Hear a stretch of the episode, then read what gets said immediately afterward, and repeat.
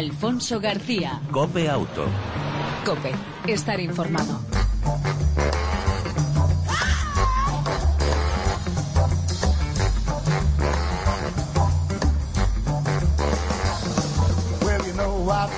Hola, hola, ¿qué tal? ¿Cómo estás? Bienvenido una semana más a este tiempo de radio dedicada al mundo del motor, tanto en las dos como en las cuatro ruedas. Ya sabes, aproximadamente 35 minutos. ¿Para qué te vamos a aburrir más? Eso sí, ofreciéndote información, actualidad, opinión y entretenimiento sobre el mundo del motor. En el control técnico, como siempre, todo un lujo. Nuestro copiloto, Jesús Hernández, al volante, el saludo. Y en el arranque, de Alfonso García.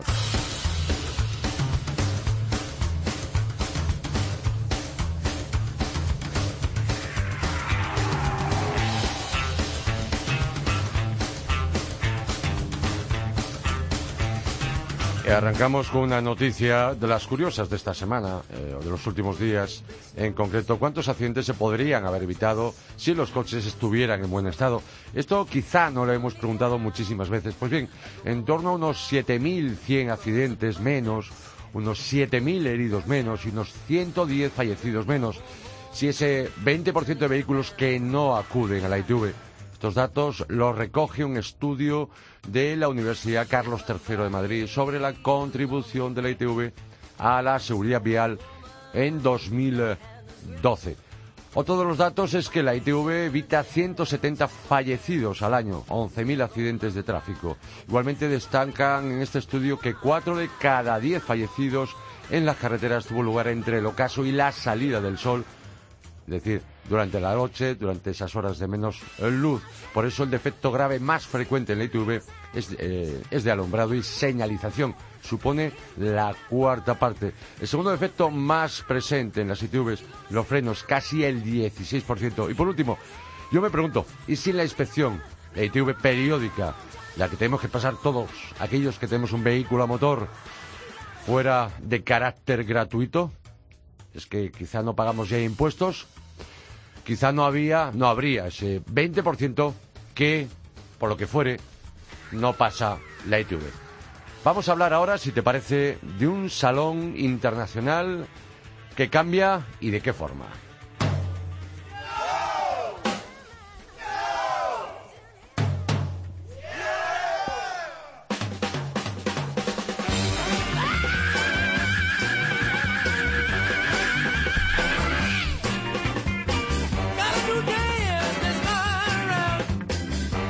Como es, como es habitual, la próxima primavera, ya por el 11 al 21 de mayo, aproximadamente siempre en esa fecha se celebra, y cada dos años, el Salón Internacional del Automóvil de Barcelona. Pero este año, el próximo, mejor dicho, en 2017, hay un cambio realmente importante. Queremos conocerlo de primera mano. ¿Y cómo? Con el presidente del eh, Automóvil Barcelona, Enrique Lacalle. Buenas tardes, bienvenido a Copiauto. Muy, muy buenas tardes. Una puntualización, porque el nombre eh, yo creo que ya lo explica todo. Sí. Automobile. Automobile, efectivamente. Automobile. Yo me he, ido al, me he ido al castellano, pero hay que decirlo obviamente.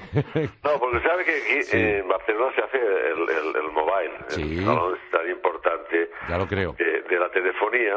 Y entonces aquí, eh, a petición de, de las marcas, y nos pidieron que por favor hiciéramos algo diferente, que aunáramos tecnología de automoción en un salón único, y es, lo que hemos, hemos eh, hecho, o sea, ofrecer dos eventos interconectados en un mismo salón, o sea, con, con el Connected Hub y, y el Motor Show tradicional, el salón de automóvil tradicional, aunando tecnología y aunando automoción. Vamos a decir que es un cambio radical en su planteamiento a tradicional, ¿no? Sigue estando, como siempre, y es, y es eh, obligatorio además, después de casi 100 años de historia, lo que conocemos como Salón del Automóvil Internacional y Tradicional, ¿eh? como eh, siendo uno de los eh, cuatro grandes de Europa Sí. y por tanto es un salón muy conocido y reconocido. Lo que pasa que eh, la verdad es que el, el modelo del Salón del Automóvil Tradicional está quedándose un poco obsoleto. Sí. Ha, ha- porque ha cambiado todo, han cambiado la, los gustos, ha cambiado. Ahora un, un, un- un chico joven lo primero que piensa es en tener un móvil.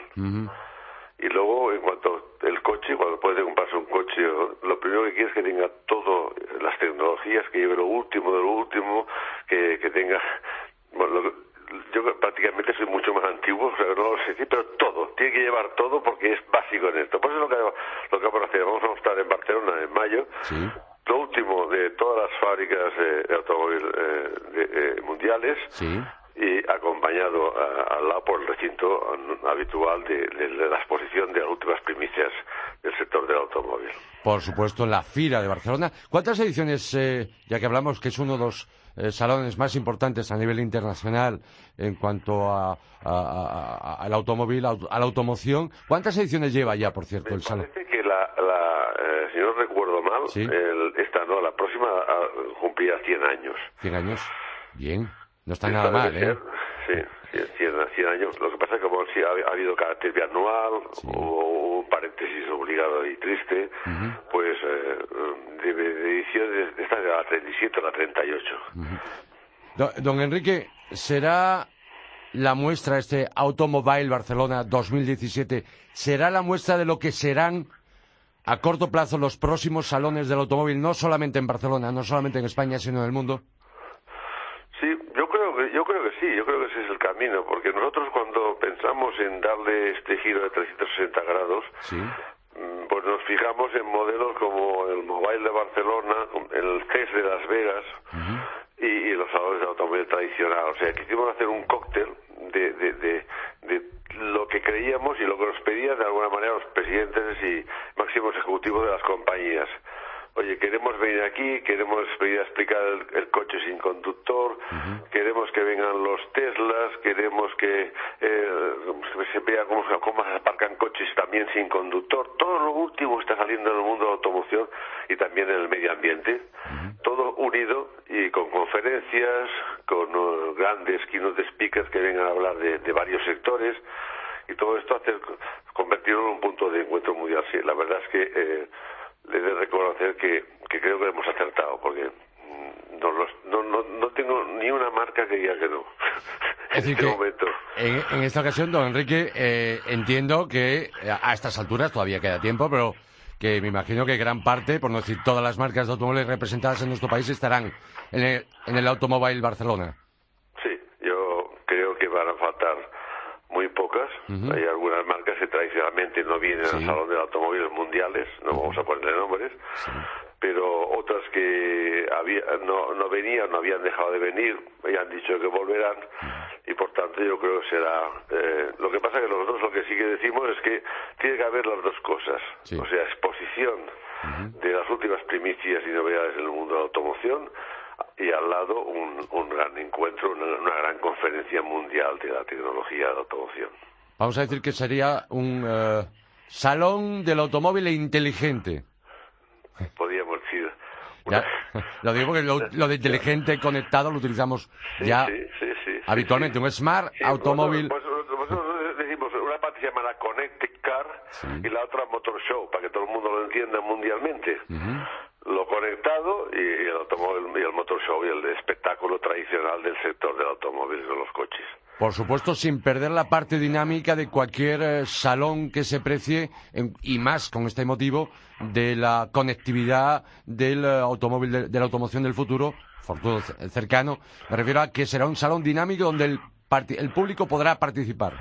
Sí, sí, por supuesto. Y, además, eh, lo que sea un salón que que tendrá una gran repercusión eh, mundial, porque todo lo que sea mostrar las últimas tendencias, los últimos inventos, las últimas aplicaciones al sector de la, de automoción por parte de la tecnología, pues hombre son muy muy apreciados. También a la gente le gusta ver cómo se destapa un coche, eh, que es lo tradicional que ha habido siempre, y presentar pues primicias nacionales en España, primicias internacionales, algún coche por primera vez y bueno, todo esto, pues eh, todo junto, todo junto, es un cóctel en un recinto que usted ya conoce, que es un recinto muy histórico donde hubo las primeras carreras de Fórmula 1, que es Montjuic, y la verdad es que nos queda muy bonito ese recinto con plagado de, marcas de automóviles y de, tecnología. Por lo tanto, nace ese automóvil, Automóvil Barcelona, primicia mundial, por así decirlo, como salón, ¿eh? Sí, sí, sin duda. El salón del presente y el futuro de la automoción. Eso me gustaría mucho. Que me lo compraran y que fuera así. Yo estoy convencido que para eso lo hemos hecho, por eso hemos trabajado mucho en ese sentido y yo creo que hemos acertado. El tiempo lo dirá, pero en cualquier caso muy cerca, porque en mayo sabremos si hemos triunfado o no.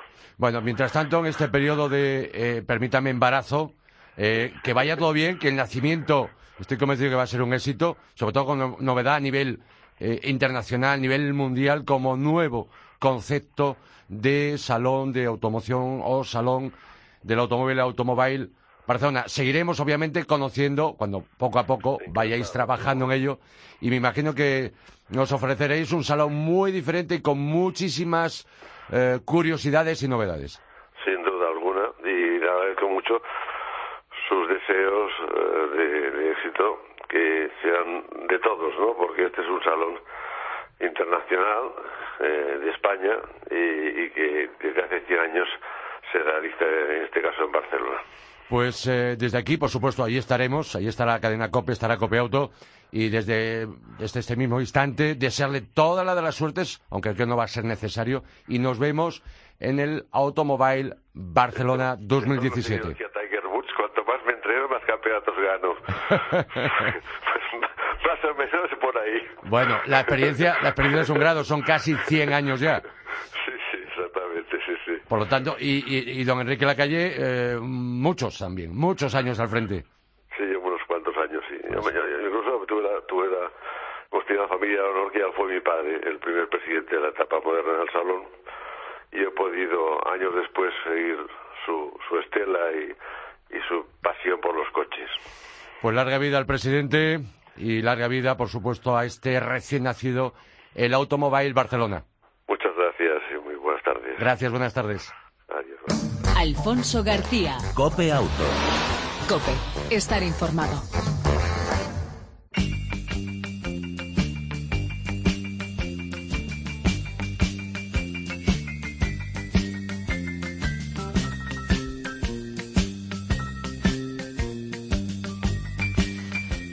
Año más llega el frío y la conducción bajo esas condiciones. Estamos en otoño, pero aquí es habitual que se adelante ese invierno, eso parece. Y como cada año, queremos recordar cómo conducir en invierno, en, condiciones climatológicas en muchas de las ocasiones adversas.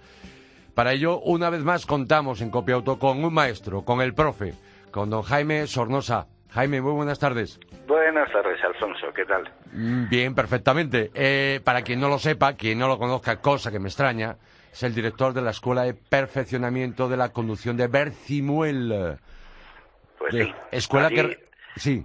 Allí tenemos nuestro, nuestras pistas eh, diferentes para todo tipo de conducción, sí. Muy cerquita de Riaza, por cierto. Sí, a unos 15 kilómetros o por ahí. Para quien no lo conozca, cerca, eh, obviamente, provincia de Segovia, estación de esquí, de la Pinilla. La Pinilla, sí, que está, está ya, ya tiene nieve, ¿eh? Bastante. Ya tiene nieve, bien. Ya, ya, nevó ayer y ha caído bastante, ha caído bastante. No sé si lo habrán abierto ya, pero tienen que estar a punto porque ya, ya se puede esquiar en algunas pistas. Bien. eh, conducir seguro en invierno, este es nuestro tema de hoy para tratar con Jaime, como en otras ocasiones, repito, con el maestro, que no, que no viejo, cuidado, veterano, que no viejo. Eh, decía, con nieve o hielo, firme deslizante Jaime, normas generales de lo que no debemos hacer en conducción. No debemos hacer. Lo que no debemos hacer es ser bruscos, tanto con la dirección como con los pedales, es decir, el freno, el embrague o el acelerador. Eso es lo primero. En terreno deslizante y el terreno deslizante empieza pues con un césped mojado, ¿no? Eh, ahí empieza a ser bastante deslizante, luego va subiendo con la nieve y luego ya finalmente con el hielo. Con el hielo hay que saber que si hay hielo eh, no podemos pasar, eso está claro, salvo que llevemos neumáticos de clavos, ¿eh? que son los neumáticos de invierno con clavos, pero eso no es normal en las carreteras españolas ni se usa nada más que en competición, ¿no? Pero bueno, por lo menos sí, con suelo deslizante, yo eh, en mi coche los llevo montados todo todo el año eh, porque vivo en una zona en la que pues de vez en cuando pues no solo eh, hace frío y bajas temperaturas, sino que también llueve y, o incluso como ayer y hoy, pues puede nevar, ¿no? Y me refiero a los neumáticos de invierno, los, los que valen igual para andar por la carretera en verano como para andar con toda seguridad sobre no solo nieve, sino sobre nieve y además eh, bajas temperaturas y suelo mojado. Eso es lo primero, lo, primero, lo primerísimo. Si no lo tenemos, pues, pues vamos a andar mal y vamos a tener sustos que no merece la pena pasar entonces, en otras circunstancias, por ejemplo, ¿qué debemos hacer? En primer lugar, muchas veces observamos gente que, pues ahora que mencionamos estaciones de esquí, pero no necesariamente, puede ser cualquier otro punto donde tenemos el coche aparcado y tenemos que arrancar sobre nieve. Y ahí para muchos ya les empiezan las complicaciones. Sí, bueno, tú sabes que los coches actuales, muchos de ellos eh, llevan el sistema de control de tracción que lo que hace es eh, eh, el mismo efecto del ABS, solo que a la inversa. En el ABS, cuando frenamos, lo que el sistema ABS consigue es que la rueda no se bloquee y que pueda continuar rodando y buscar la dirección que seguirá que queremos mientras que seguimos frenando, ¿no? El sistema de control de tracción, eh, algunos llaman a, ASR, otros TFR, bueno, el caso es que sepamos si lo lleva nuestro coche, es eh, lo que hace es evitar que las ruedas patinen. Entonces, lo que hay que hacer, aunque no lo tengamos como si lo tenemos, es hacer arrancadas, si hay que arrancar, muy suaves. eh, quizá diría yo que para que fueran más suaves, si la zona está muy mal, muy mal, muy mal de adherencia, incluso intentar arrancar en segunda. ¿eh? Eso podría ser una solución si vemos que en primera, lógicamente, nos patina. Pero siempre con una cantidad tremenda de suavidad, tanto en el acelerador como en el embrague a la hora de sacarlo. Eso es fundamental. Otra cuestión. Aquellos que, obviamente, no solo han enseñado las autoescuelas, lo han tenido, lo han tenido que eh, aprender a la fuerza y a veces incluso no aprenderlo. Eh, me refiero a decir, muchas veces se preguntan, o te preguntan, o nos preguntan, oye, y ya en vehículo en marcha, por ejemplo, si nos encontramos con nieve, tal y esto, lo otro, eh, ¿en qué marcha circular? Bueno, siempre sobre nieve, lógicamente es mejor ir despacio que no deprisa. Y hay que saber que se puede ir en cuarta o en tercera, pero despacio. Y entonces cuando pisamos el acelerador, la respuesta del motor es más lenta y eso impide que las ruedas patinen. En primera tú vas sobre nieve, le pegas un pisotón, que no se debe hacer, y las ruedas patinan. Vas en tercera y aunque le pegues ese pisotón, la reacción es más lenta y entonces las ruedas no nos patinan. Eso eso lo primero, ¿no? Siempre hablando de que llevemos neumáticos adecuados y sobre todo, sobre todo las presiones que recomienda el fabricante. Hay que saber que las presiones pueden variar eh, la, la, respuesta de un vehículo. Un vehículo puede irse normalmente cuando derrapa, pues de morro, pero le podemos cambiar las presiones de neumáticos y cambiándolas conseguiremos que no derrape de delante y que derrape de atrás, que no es que haya que buscar que el coche derrape, pero eso quiere decir que si no llevamos las presiones adecuadas, las recomendadas por el fabricante, estamos más cerca de poder sentir una situación de esas de, pérdida de control, porque bueno, pues si no está a sus presiones, si está muy inflado, el neumático pisa poco el suelo, si está muy desinflado, ese neumático lo que hace es que se espachurra, tiene un flaneo lateral y también se cierran los conductos de evacuación de agua, que son los canalillos que hay entre taco y taco del dibujo, y bueno, pues eh, el agua y el nieve pues lo, tenemos todavía peor. El tema de las roderas. Bueno, las roderas en, nieve son, son convenientes utilizarlas, porque ya, eh, bueno, eh, son dos cosas, ¿no? Si las roderas en el fondo está bien, esa nieve ya ha casi desaparecido y podemos agarrar más, pero si por el contrario, en contrario la temperatura ha sido muy baja, las roderas, el fondo, pueden estar heladas. Entonces quizá nos interesara más, si ya te digo que está helado el fondo, ir abriendo camino nuevo. Exactamente. ¿Eh? Otra cuestión, ¿y si alguien pierde el control, por ejemplo, de, de, la rueda delanteras, del tren delantero? ¿Qué hacemos? Bueno, lo, primero, no ser bruscos con, la dirección, no intentar pegar un volantazo para que el coche nos gire y nos agarre, porque todavía es peor, todavía lo haremos patinar más de delante. Lo ideal es levantar el pie del acelerador para que el peso del coche cargue sobre el eje delantero. Cuando nosotros levantamos el pie del acelerador, eh, el cuerpo, la cabeza se nos va para adelante. Bueno, pues en el peso, la inercia del coche hace que apoye más el eje delantero y al apoyar más el peso en el eje delantero, ese neumático que había deslizado se agarrará porque hará más presión sobre el suelo. Eso es lo ideal. No dar un volantazo ni pegar un frenazo, sino simplemente levantar e intentar controlar con la dirección esa pérdida de adherencia. Si el control lo perdemos de la parte trasera, se nos va de atrás si se nos va de atrás, pues habrá que levantar también el acelerador, no acelerar.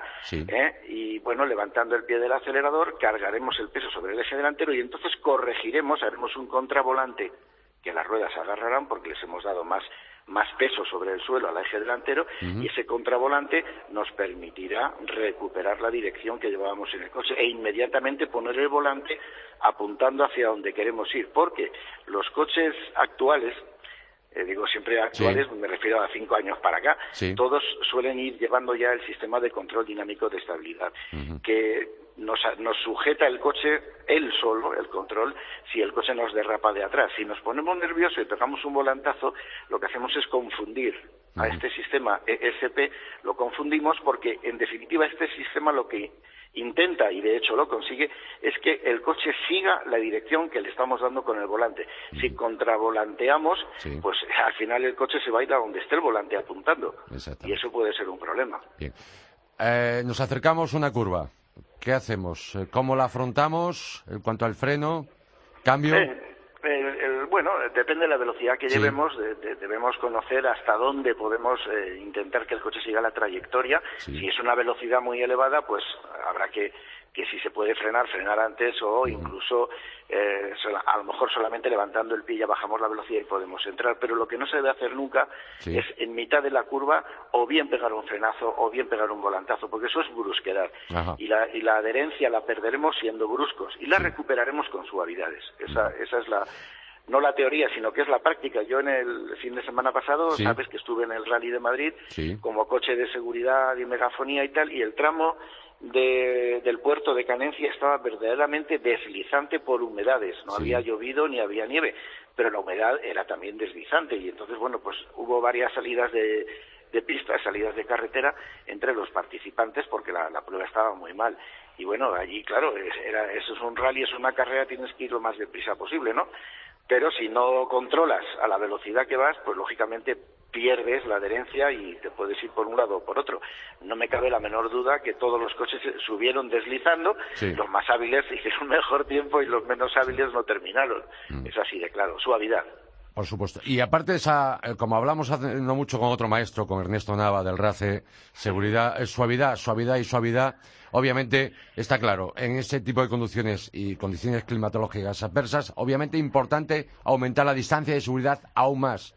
Claro, por supuesto, pero, pero lo más importante, de verdad, es, llevarlos en neumáticos adecuados. Todo lo que podemos hacer con un coche conduciéndolo en situaciones extremas depende de los neumáticos. Son los que se van a agarrar, los que van a frenar o los que no se van a agarrar y van, a patinar. Entonces, lo más importante, y además es lo más barato, no cuesta dinero ir a una gasolinera y echar ahí las presiones, mirarlo y poner las presiones que te dice el fabricante. Eso para empezar. Mm. Y a partir de ahí, eh, efectivamente, como dice Ernesto Navas, suavidad por todas partes. Eh, Jaime, ¿se nos queda alguna cosa más, algún consejo más que apuntar sobre conducción segura en invierno? No, yo creo que no. Que, lo mejor de todo es eh, entrar en el coche, esperar que se desempañen los cristales antes de arrancar y luego poder arrancar, porque hay muchas veces que por prisa, lo que sea, salimos y entre que si le damos al botón de la calefacción o lo subimos a limpiar al parabrisas delantero y tal, si el suelo está mal ya estamos provocando una situación de despiste y entonces lo primero, mm. todos los cristales bien limpios, pero bien limpios y luego con el motor ya en condiciones de andar.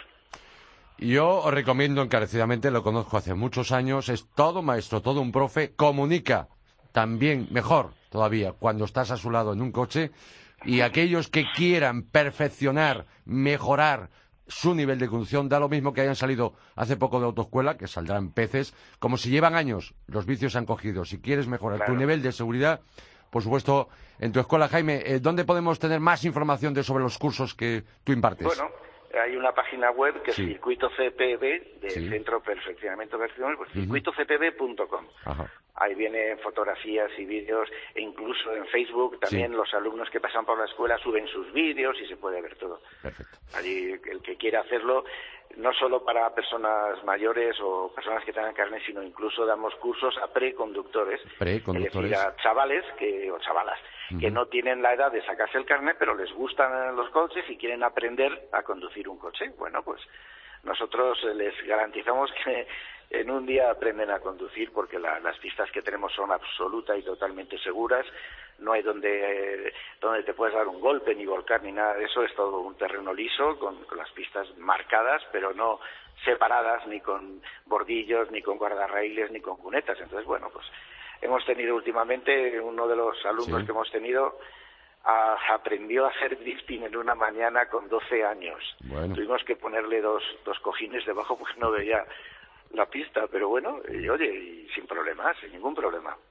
Jaime Sornosa, de nuevo un placer. Gracias por atender la llamada de Copiauto. Gracias un año más por darnos recomendaciones. Y aquel que tenga dudas y quiera mejorar su nivel de conducción, mejor profesor junto con sus monitores no va a encontrar en la Escuela de Perfeccionamiento de la Conducción en Bercimuel, cerca de Riaza, provincia de Segovia. Vamos, sí, señor, lo que haga falta. Jaime, un abrazo muy fuerte. Hasta la próxima. Igualmente, Alfonso. Gracias.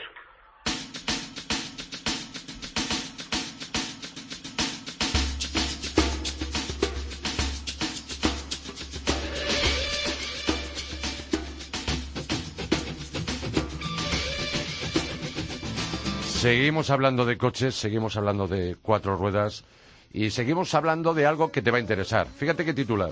Dime cómo eres y te diré qué coche quieres comprarte. Somos curiosos y queremos saber más ante este titular. Marcel Blanes, responsable de Relaciones Institucionales de Coches.net. Buenas tardes, bienvenido a Copiauto. Hola Alfonso, buenas tardes, ¿qué tal? Bien, bien, ¿y tú? Vuestra plataforma online, vuestro portal de motor, coches.net, eh, habéis realizado un estudio con el título El proceso de compra de un coche 2016, eh, donde habéis clasificado por tipologías a los eh, potenciales compradores de coches. Efectivamente, hicimos un estudio para ver un poco cuál es el proceso de compra de un vehículo, para generar más información en el sector, y lo que hicimos fue 2.000 entrevistas, mil de las cuales fueron en un target que se compraron un vehículo hace menos de un año y los que iban a comprárselo en un año. O sea, potenciales compradores y compradores. Y de ahí sacamos, pues como bien dices, eh, agrupamos en cuatro grupos a, los compradores. Cuatro grupos que son eficientes, entendidos, independientes y optimizadores. Yo, por ejemplo, soy eficiente o lo intento. ¿Cuál sería el perfil? Efectivamente, mira, aquí teníamos estos, eh, estos perfiles. El, el, que estaría en, en, mayor medida serían los optimizadores. Optimizadores. Que sería en un 40%.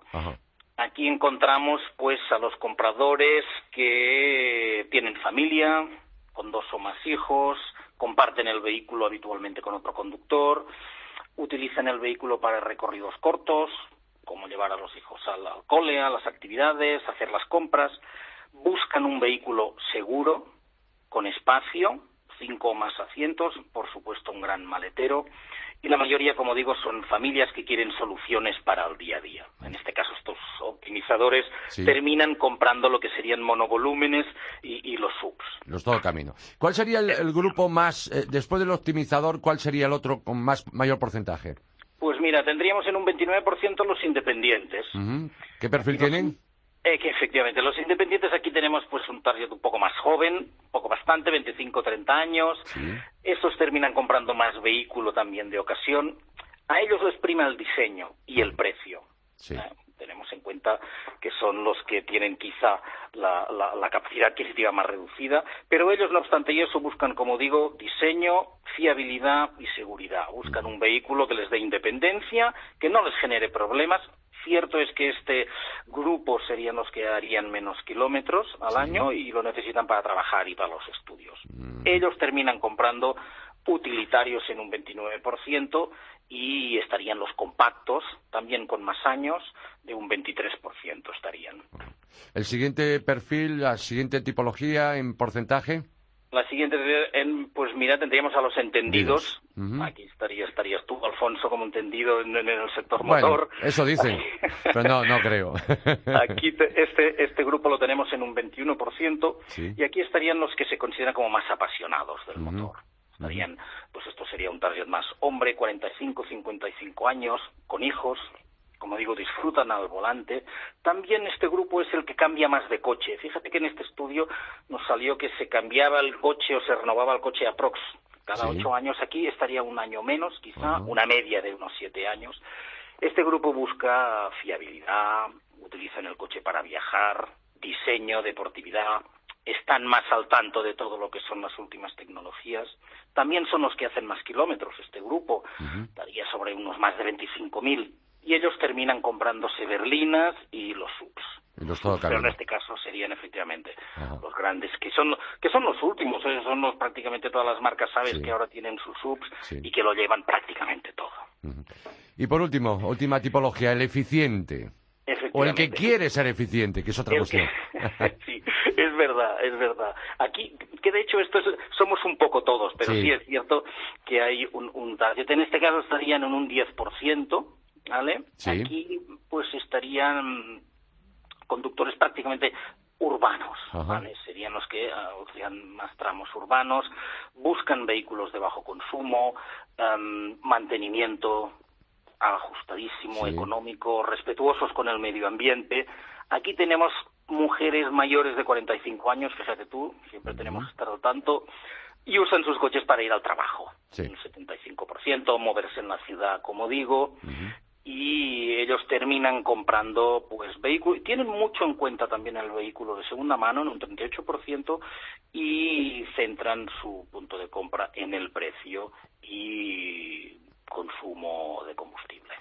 Eh, Marcel, el proceso de compra de un coche 2016, este estudio reciente que habéis realizado en vuestra, en vuestra compañía, en coches.net, en vuestro grupo, ah, no sé si habrá algún detalle más, o principalmente eran las tipologías lo que destacabais, ¿no? Bueno, pues fíjate, lo, que es cierto es que habían un montón de preguntas y, un montón de, cuestiones donde lo que queríamos es reflejar en cada grupo cuáles eran los principales puntos de ellos, ¿no? A partir de ahí, pues encontramos cosas como lo que te decía, cambio de vehículo cada ocho años, un grado de fidelización de marca, fíjate tú, al iniciar el proceso de compra, esta fidelidad de marca estaría en un 48%, pero cuando se termina comprando el vehículo, esto pasa a un 34%. Significativo, ya lo creo. Efectivamente. También vemos pues que los vehículos más vendidos eh, estarían entre lo que son los eh, utilitarios y los compactos.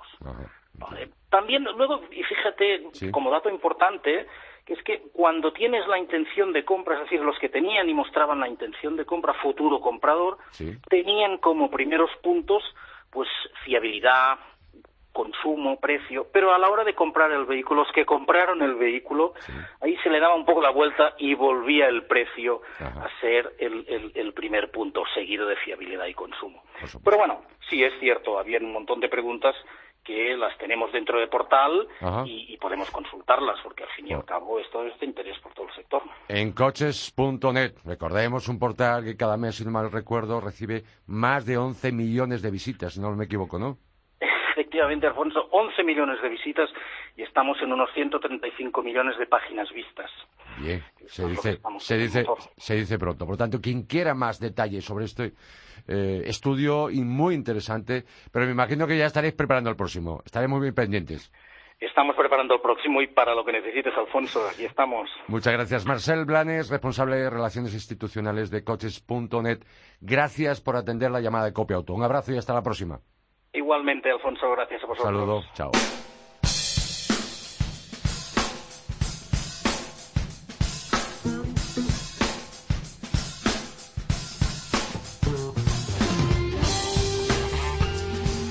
Recta final, entramos en las auto, novedades de la semana en Cope Auto, Mercedes Clase 2017, la marca alemana, en concreto la versión familiar State, incorporará a partir de diciembre un nuevo motor 2 litros, diésel de 150 caballos, por hora solo con cambio automático de 9 marchas, el llamado 9G Tronic, con emisiones entre 112 y 120 gramos de CO2, consumo medio homologado entre 4,3 y 4,6 litros a los 100 kilómetros recorridos, según medidas siempre en neumáticos, eso sí, no pagará impuesto de matriculación. Además, se completa la gama clase E, la berlina media de la marca alemana, con la mecánica 3.0 V6 tope de la gama con 258 caballos. Por otra parte, el 220 d 4 MATI con cambio automático está exento también de impuesto de matriculación e igualmente a partir de diciembre la tercera fila de asientos será opcional, excepto para la versión tope AMG 43.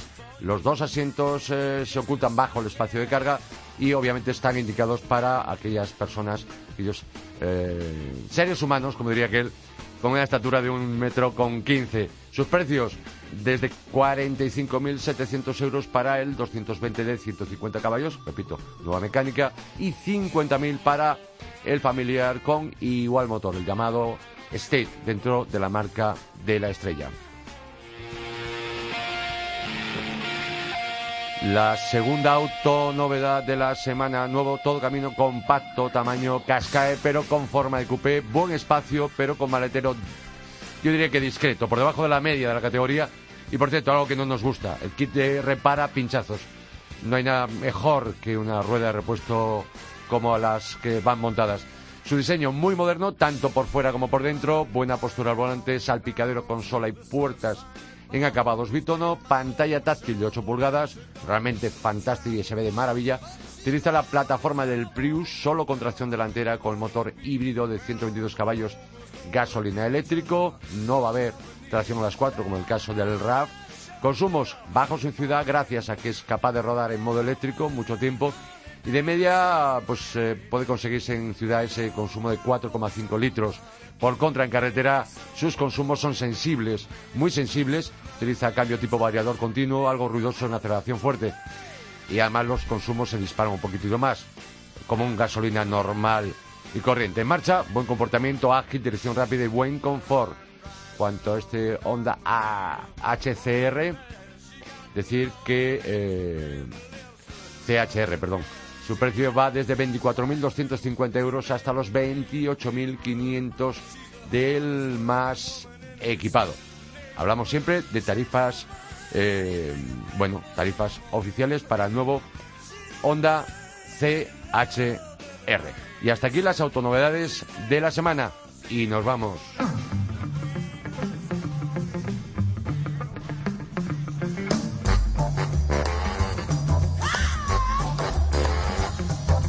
Eh, como tengo el día un poco torpe, rectifico. Eh, no es Honda, en ningún momento, eh, bueno, me ha traicionado el subconsciente, por así decirlo, por aquello de las siglas, del parecido de las siglas. Es el Toyota HCR. Toyota HCR es la novedad importante del nuevo todo camino compacto de la marca japonesa.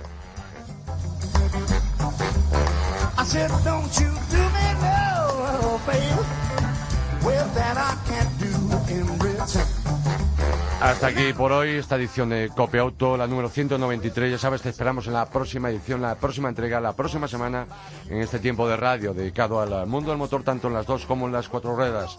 Mientras tanto, ya lo sabes, si puedes, disfruta de tu vehículo y de los tuyos, ya sabes, por una conducción en invierno segura. Hasta la próxima semana, chao.